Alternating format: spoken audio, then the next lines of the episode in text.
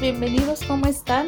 Mi nombre es Ofe Santos. Estamos súper agradecidos con Dios y con cada uno de ustedes por acompañarnos una vez más en este su espacio de podcast Anclados. Seguimos con nuestra serie Conociendo a Jesús y les recordamos que nos pueden buscar en nuestra página oficial de Facebook como Jóvenes Anclados.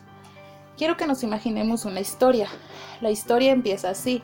Muchas personas en un lugar lejano de la ciudad, hombres, mujeres y niños. Entre todas estas personas hay uno muy especial. Por causa de él es esta multitud.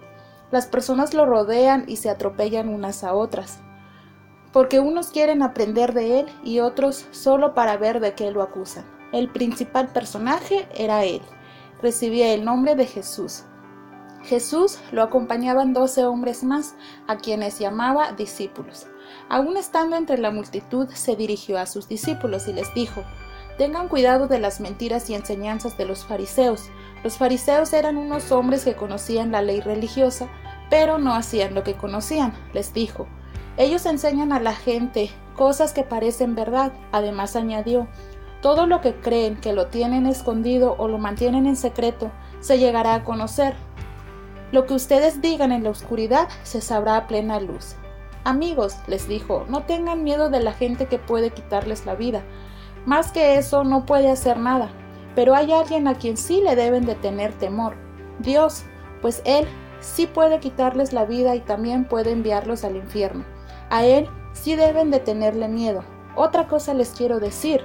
Cinco pajaritos apenas valen unas cuantas monedas. Sin embargo, Dios se preocupa por ellos. Lo mismo pasa con ustedes. Dios sabe hasta cuántos cabellos tienen. ¿Se imaginan? Por eso, no tengan miedo, porque ustedes valen más que muchos pajaritos. Si ustedes les dicen a otros que me siguen yo, el Hijo del Hombre, les diré a los ángeles de Dios que ustedes de verdad son mis seguidores, pero si ustedes me niegan, yo también los negaré delante de los ángeles de Dios. Si ustedes dicen algo contra mí que soy el Hijo del Hombre, Dios los perdonará, pero si dicen algo en contra del Espíritu Santo, Dios no los perdonará. Y también los pueden llevar a un juicio delante de los gobernantes y autoridades. Quiero decirles que no se preocupen cuando eso suceda, no se preocupen por cómo defenderse o qué decir, porque el Espíritu Santo les dirá en el preciso momento lo que deben de decir. Esta historia lo encontramos en Lucas capítulo 12 versículo 1 al 12. El tema de hoy es viviendo en su verdad. En la primera parte de Lucas 12.1 nos enseña el cuidado que debemos de tener de las mentiras y falsas enseñanzas. Esto me recuerda a la clase que recibimos de nuestro pastor Obed de Primera de Timoteo. Si me acompañan para recordar un poco de lo que aprendimos. Está en Primera de Timoteo 4 que dice, Ahora bien, el Espíritu Santo nos dice claramente que en los últimos tiempos algunos se apartarán de la fe verdadera, seguirán espíritus engañosos y enseñanzas que provienen de demonios. Estas personas son hipócritas y mentirosas y tienen muerte la conciencia. En el versículo 2, todo se llegará a saber. A veces creemos que hacemos algo a escondidas o en secreto, que nadie nunca va a saber, pero la Biblia dice que todo se descubrirá. Además, en Job 34.1, 21, perdón, dice, porque sus ojos observan los caminos del hombre y él, y él ve todos sus pasos. En Salmo 33, 13 y 15 dice, el Señor mira desde el cielo y ve a toda la raza humana. Desde su trono observa a todos los que viven en la tierra. Él hizo el corazón de ellos, así que entiende todo lo que hacen. En el versículo 4, 5, 11 y 12 aprendemos de que debemos de, temer a Dios y no al hombre. Hemos escuchado testimonios en muchos lugares, países, donde el hablar de Dios está prohibido.